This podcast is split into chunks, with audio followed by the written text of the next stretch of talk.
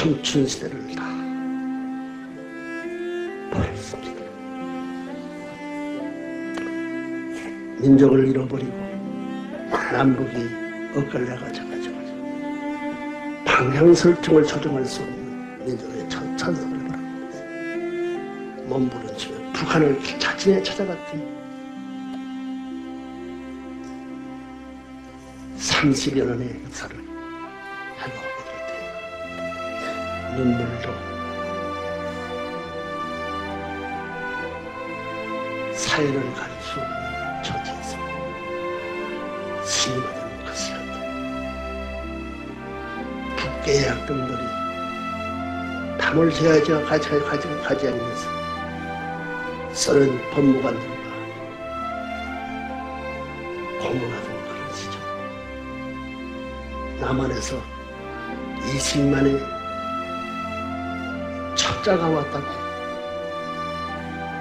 그들이 기세가 당당하던 그런 모습을 하나를 푼 불초한 모습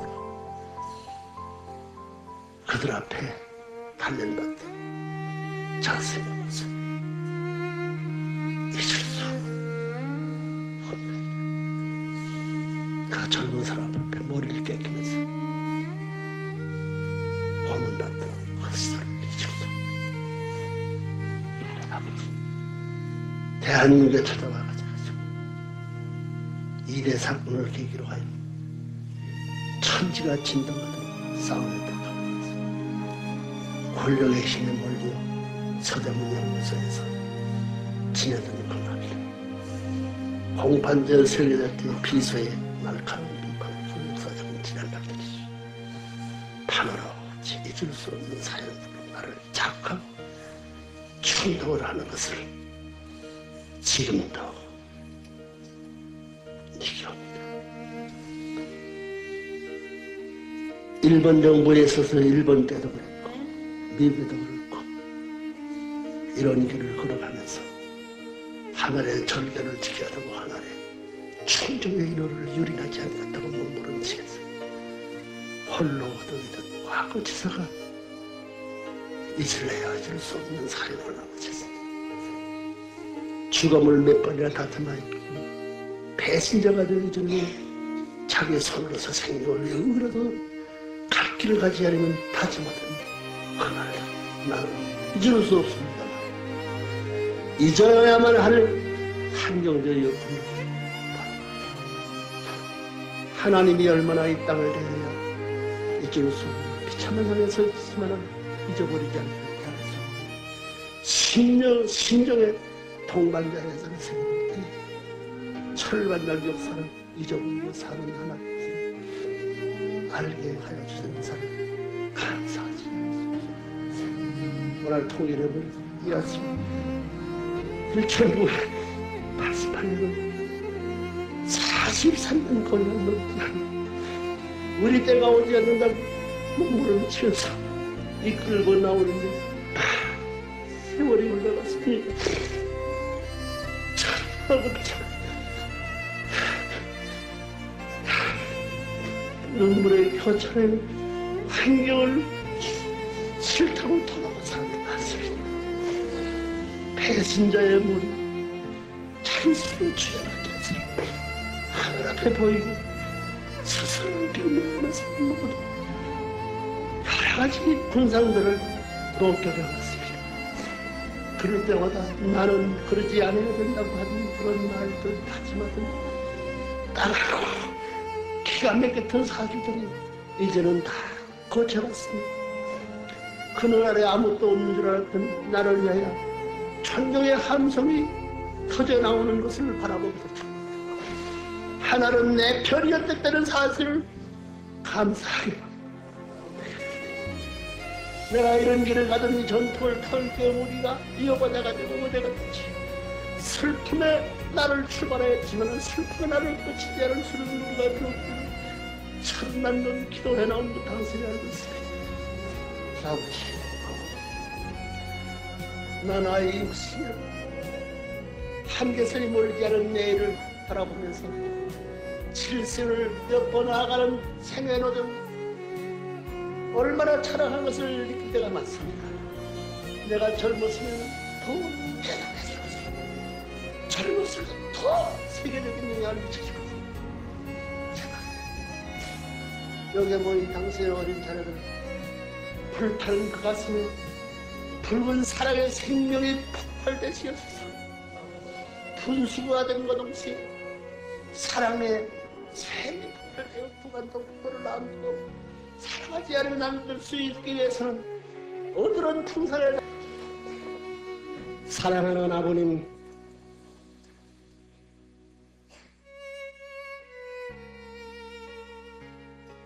30대의 젊은 기백이 당당하고 혈기가 당당한 청춘 시대를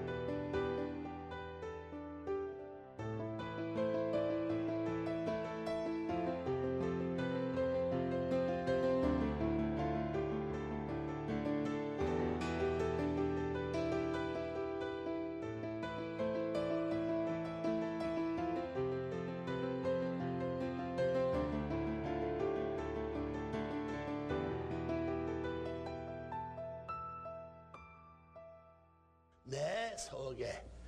마음속에 흘리는 눈물이 하나님의 땀에 흘린 눈물보다도 커가지고 내가 위로의 아들이 될 수 있으니 미래를 희망하소서. 잊을 수 없는 아버지의 심정을 가져가지고 잊어야 할 환경의 욕을 투입할 수 없는 사정을 가져가지고 재창조를 하지 않으면 될 아버지의 심정 사랑할 수 없는 무리로 사랑하여 아버지의 심정을 군동도 알지 못하는 것은 이 자식은 나갔기 때문에 슬픔을 가고 죽음을 가고 40년 과거를 넘겨온 순한 길을 하나님의 심정을 위로할 수 있는 길이 됨. 어떤 길이라도 어떤 죽음의 길이라도 넘어야 될 결의한 결심을 중심 삼는 20대 30대를 향하던 청년 시대에 바랐던 소원을 이뤄봤던 당신 아들들이 미문화부이라는 사람이 땅에 한없이 슬픈 걸음도 위에 서가져가지고 수용의 모든 서글픈 역사라는 것은 어떤 역사는 인간이 당하지 못한 어려움을 당하면서 하늘의 참은 심정을 바라가지고 그 전투를 이어나갔다 40년 고개를 이미 놓습니다. 이래가 이 지혜들이 온 길을 눈물 그대로 봉하고 아버지의 성을 펴을 바라 걷다는 것은 알고 있어 우리 이제부터 당신이 원하였던 전체 전반 전권 정례 행사를 이루시어서 만국을 당신의 장안시어서 해방 전구로 진전할 수 있게 축복하여 주기를. 아버님 간절히고 바라고 바라. 이제 참부모의 가족으로부터 슬픔의 눈을 흘리던 모든 이 눈물 자국이 거짓 시대가 되었습니다. 당신의 해방을 가르치고 부모님 가족으로서 만국의 행차인데 맥힘없이 갈 수 있는 걸 가고 돌아올 수 있는 그 길을 돌아올 수 있는 사랑하는 자녀들과 사랑하는 나라와 사랑하는 세계와 사랑하는 천지를 창조의 이상 자유의 특권적인 최고의 정상에서 자유를 갖출 수 있는 행자를 참부모 이름과 더불어 당신의 현성사의 천법적을 해방을 선포하오니 받아주시기를 간절히 바라옵니다. 천상세계와 지상의 통일권의 승리의 깃발을 높이 올리시옵소서. 저는 여러분 앞에 말씀드리는 제목은 이미 아시다시피 기독교의 새로운 장르라는 제목을 가지고 말씀을 드려보겠습니다. 하나님의 뜻을 중심 담고 하나의 기원을 선포의 날도 된다고 나는 유대교가 말하는 것은 메시아를 말하는 그 메시아고 기독교가 말하는 것은 메시아라고 메시아.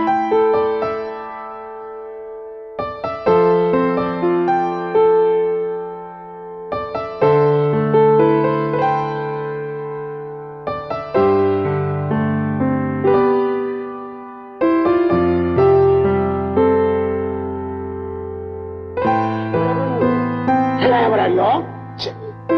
이스라엘 민족을 중심 담고 하나님이 4천년 동안 고이고이 길러가며 흘러가가지고 메시아를 보내준 것을 철석같이 약속했는데 불구하고 그 메시아는 예수가 예수를 하나님이 보내줬고 바라는 메시아가 왔는데 불구하고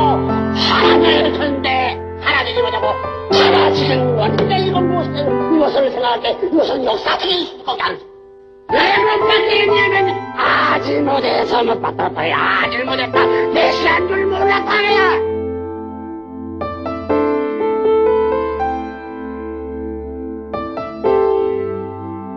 고향 동정 문자 그대로 그대로 메시아를 죽였던 메시아를 회개하라고 회개하라 왜 하나님의 뜻은 하나고 하나님의 뜻을 이룰 수 있는 하나의 사탄을 굴복시켜 가지고 찾아올 것은 단순히 하나가 때문에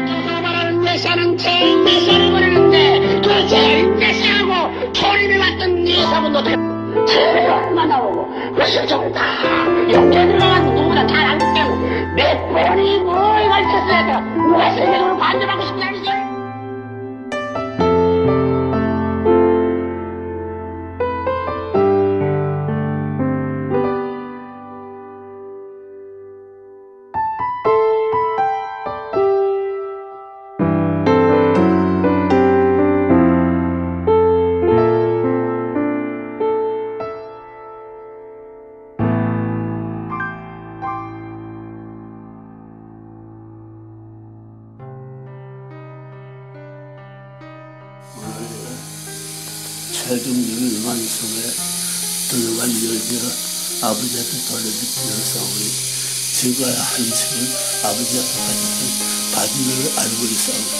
그 뜻대로 이는 모든 사람을 정리하는 시간은 정성들의 정리하는 시간을 갖춰가지고 정적으로 없는 시간 그말 대표해서는 이르면 되어 그 일을 다 이뤘다 다 이뤘다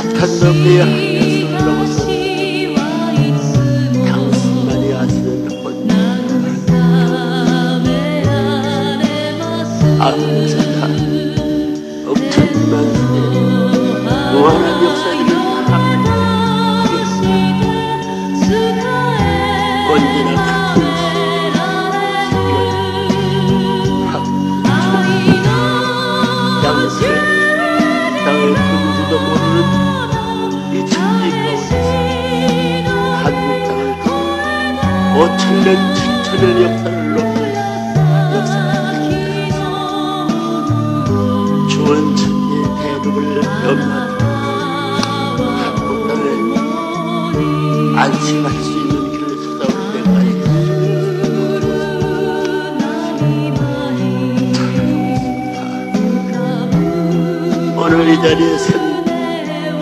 이 자식의 모습은 초라하고 지금까지 한해 역사에 불어내 살아놓은 왕권을 이루은 패자의 소원을 참 왕국 왕권의 자식을 이어주지 못한 왕권 자식을 이루어진 아버지 얼마나 믿습니다. 아버지 수많은 일들과 수많은 나라와 수많은 개인 가정들을 바라보면서 그 모두를 당신의 사랑에 하나의 소원의 꽃으로 피어난 등불이 되어 그 나라와 세계는 태양과 달과 같이 비춰 만우의 생명 자체를 움직여 나갈 수 있는 동적 독립적인 주체가 되어 그것을 이루어진 아버지께서 어두운 마음의 큰을 가운데 흘러 영령의 신사로서 아들을 살리는 천리원전 길에 고독 당신으로서 바라보는 먼 끝날에 찾아내야 할 아들의 모습을 그리면서 그 그림 역사에 그 자리에 하늘들이 아니라 수만 년을 넘어서 가지고 사천 종족권을 세워가지고 그 고개를 더듬어오는 길에 사탄이 가는 길, 앞- 길 앞에 모든 어려운 길을 개척해야 될 것이고 땅 위에 자들의 누구도 원치 생사지경을 그렇게 한편에 자유의 경계선을 넘어서가지고 자기 모습을 찬사하도록 창조하는 어려의 만물 만상을 부끄러운 모습을 넘어서 내가 너희들을 지어본 너희들의 주인을 지키기 위해서 그러던 역사상들을 세상하면서 한점 미래의 등불이 되고 달빛이 될 수 있는 아들을 소망했던 그 마음을 이제 천일구 사년을 보내고 천일구 오늘 받는 이 시간에 한공국의 마음을 아버지 앞에 대할 수 없습니다. 이제 이 땅에는 초정교 초국가에 나오지만 평화의 왕권을 세웠은 왕, 왕권 성사시키기 위해 망- 몽고 반점 통조권을 넘어 몽고 반점 혈족권으로서 이것을 일치화시키지 않으면 아담 가정에서의 사륙전이 벌어진 가인의 사탄의 혈없는 인원의 폐, 패망적인 그걸 앞에 휘몰아가는 아담의 이상 가정 아담의 이상 나라 아담의 이상 천국은 어두운 그늘 들어서 째어버리고 만 그 세계는 새 아침에 광명한 선명한 햇빛을 맞아가지고 저 천지의 주인과 더불어 중세의 사랑을 마음 가져가지고 쌍쌍대로 된 모든 만물을 다시 지극히 광물 세계로부터 생물 세계, 동물 세계, 인간 세계뿐만이 아니라 하늘 땅에 같이 일체권의 사랑에 화할 수 있는 동고 동락 동생, 동생 해방적 안식권을 그리던 아버지의 마음 천세 만세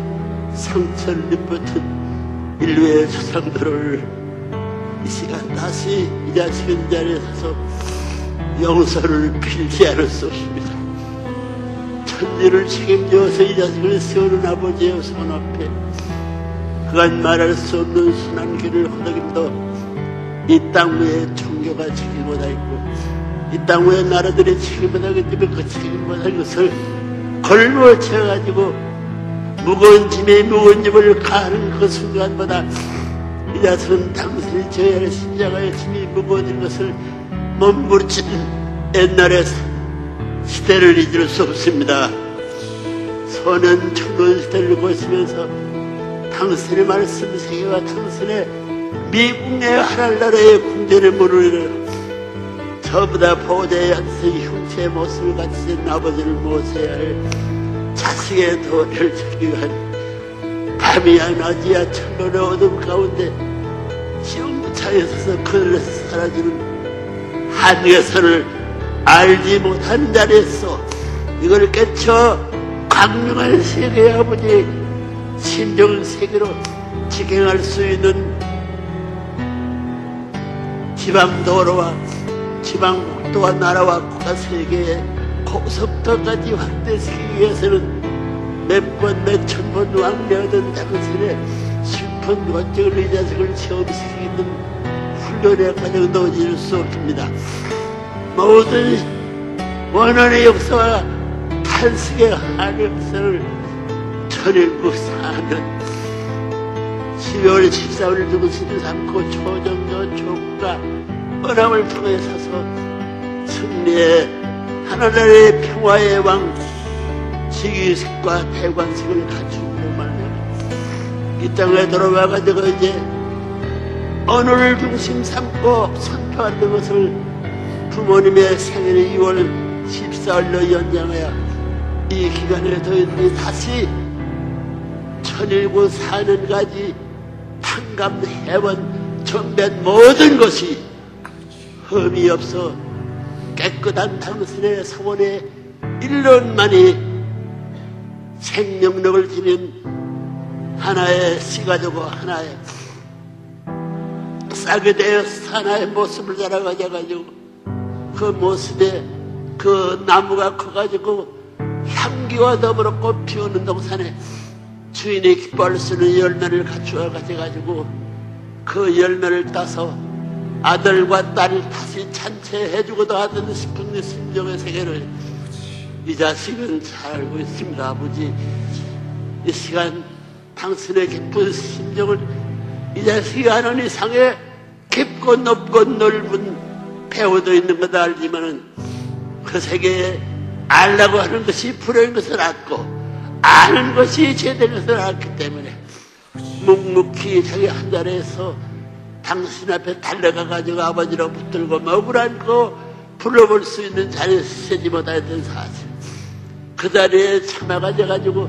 당신의 내정적 깊은 그늘이 해소될 수 있는 그러니까 참음의 길 인내의 길 고통의 길 핍박의 생사지권을 허덕이던 당신의 협조의 나날들을 잊을 수 없습니다, 아버지. 천일국 사년 몇개 전에 천일국 1년 1월 14일에 하나님의 왕권 지기식을 하던 그 기쁨을 잊을 수 없습니다. 그날의 나라를 갖지 못하고 하나님 앞에 세울 수 있는 면목은 이 자식은 조국 이 땅을 찾아와 가져가지고 철부지한 자녀들을 놓고 사는 동안에 우리 할 소명적 책임이온을 막주가 되는 것이 않고 믿을 수 없으면서도 믿어야 할 자리에서 쌍무술 들어 아버지 앞에 4년 동안에 맡겨질 소명적 책임을 완결 완성할 수 있는 책임이 왔다고 하던 아들들의 모습들이 미친 데 못함으로 말미암아 부모된 죄의 근원을 심었던 악한 부모의 근원을 초월하지 못한 이 자식이 너 그대를 내어 가져가지고 이 자식들이 나라를 세워야 할 그래가지고 부모를 못 써가지고 천리의 태도를 밝혀 광명의 천지에 해와 달이 하나가 되고 천지가 합동이 되어 사람의 혹은들의 가정의 주발 중심 삼은 깊은 자리에 서서 참 사랑과 참 생명과 참 혈통을 이룰 수 있는 이상적 상상의 합동의 자를 보지 못한 순환의 역사야 얼마나 외롭고 분하고 한스러운 역사인 것을 이 자식이 가슴이 던지로 느낀 그 사실을 처방해 될때 하늘의 신령이 얼마나 기가 막힌 사정단이었다는 것을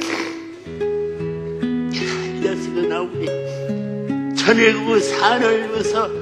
이 땅의 나라와 정교의 모습도